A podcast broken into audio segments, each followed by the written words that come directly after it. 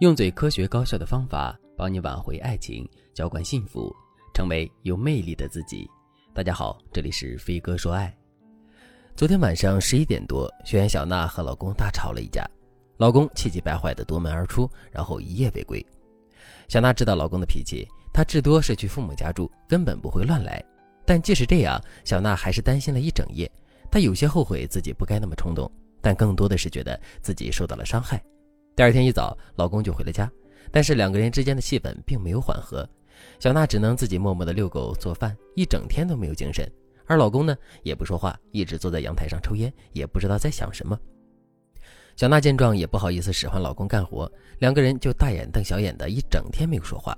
到了夜里，老公也没有回房间睡，小娜没办法，就向我求助，让我给她想个办法。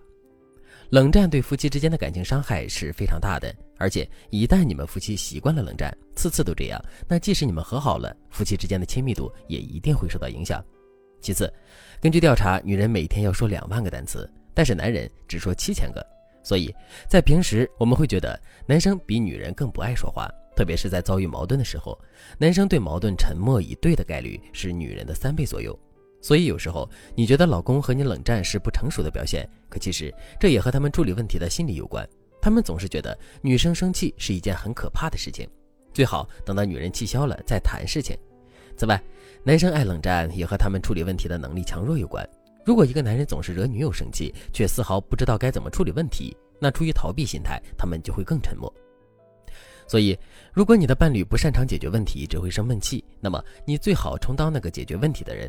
因为根据心理学的研究，当伴侣冷战的时候，他心里也不好受，他也不喜欢那种冷冰冰的氛围。如果你能先控制你们之间的感情走向，那么你不仅能够解决问题，还能够掌握你们之间的主导权。如果你也和小娜一样，不知道该怎么结束冷战，也不知道该怎么减少和老公的冲突，那你可以添加微信文姬零三三，文姬的全拼零三三，让我来帮助你们修复婚姻关系。现在我就告诉大家几个结束冷战、帮助你掌控婚姻走向的技巧。第一个技巧，先解决情绪，再解决问题。很多夫妻冷战之后特别情绪化，比如我之前的学员乐乐告诉我，他们夫妻只要一冷战，他们开门关门的声音就会格外大，仿佛时时刻刻都要让对方知道我在生气。在这种状态下，双方是无法和解的。因此，当你们冷静下来之后，你就要先表露出对事不对人的态度。夫妻可以因为一件事情吵架冷战。但这件事情不是婚姻的全部，所以你们不能因为这件事情不履行婚姻的其他责任和义务。比如，如果平时你做饭，那么你做饭吃饭的时候不能带着气，你还是要做点你们爱吃的菜。如果平时是他洗锅，那么饭后你可以先离席，然后告诉对方，和平时一样，还是你洗锅呀。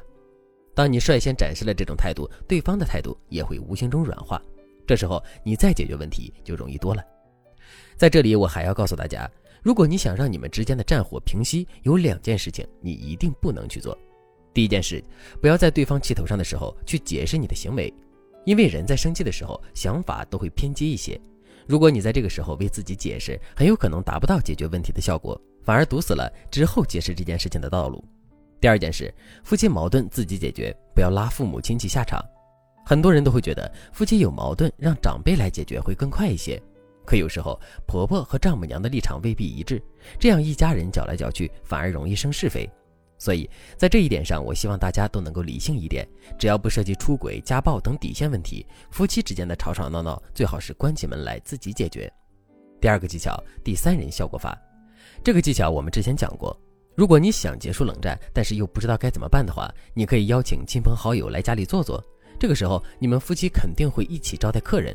在招待客人的时候，你可以趁机多使唤一下老公，比如让他去买菜或者是倒茶什么的。等客人走了，你们夫妻的关系也就和解了。但切记，你不要在这个时候抱怨老公或者向其他人吐槽你们的婚姻。如果客人走后，你老公又板起面孔，你就可以若无其事地说：“下周要是没事的话，我们一起去看看爸妈，不要让他们担心。”之后，你就可以尽量的保持平和的态度，你们之前的冷战状态很快就能消退。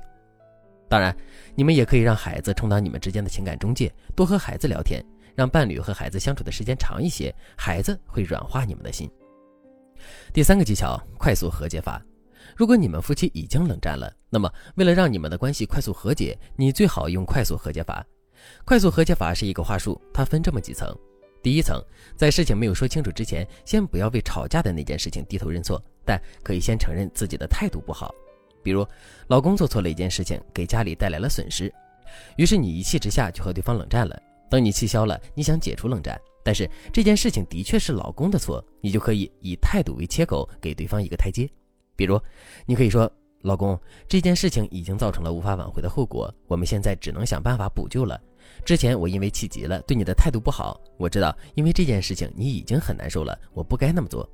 希望我的态度没有伤害到你。同样，如果你们之间没有明显的谁对谁错，这段话也是和解利器，既不会让你处于低位，也会让对方感觉到很舒服。第二层，双方缓和态度之后，提出问题解决方案。这里有一个公式，大家要记一下。谈对方的付出，谈自己的感受，提出解决方案。比如，案例中提到的小娜，她就可以对老公说：“我知道你养家很辛苦，你为了这个家付出了很多，这些我和孩子都看在眼里，也很心疼你。”接着可以表达感受，但是我是你的妻子，我也需要感受到你的爱意，你可不可以平时多陪我一会儿？接着她就可以向老公提要求：“我希望你能每周六都陪陪我。”这样一来，不仅冷战解决了，连问题也可以解决。总之，大家要记住，在婚姻里，先提出解决方案的人，不是先低头的人，而是先掌控全局的人。如果你能做到这一点，今后你的婚姻环境会越来越有利于你。如果你还想在这个基础上学习更多修复婚姻的技巧，那你可以添加微信文姬零三三，文姬的全拼零三三，让我来帮助你拥抱幸福。好了，今天的内容就到这里了，感谢您的收听。您可以同时关注主播，内容更新将第一时间通知您。您也可以在评论区与我留言互动，每一条评论、每一次点赞、每一次分享，都是对我最大的支持。我们下期再见。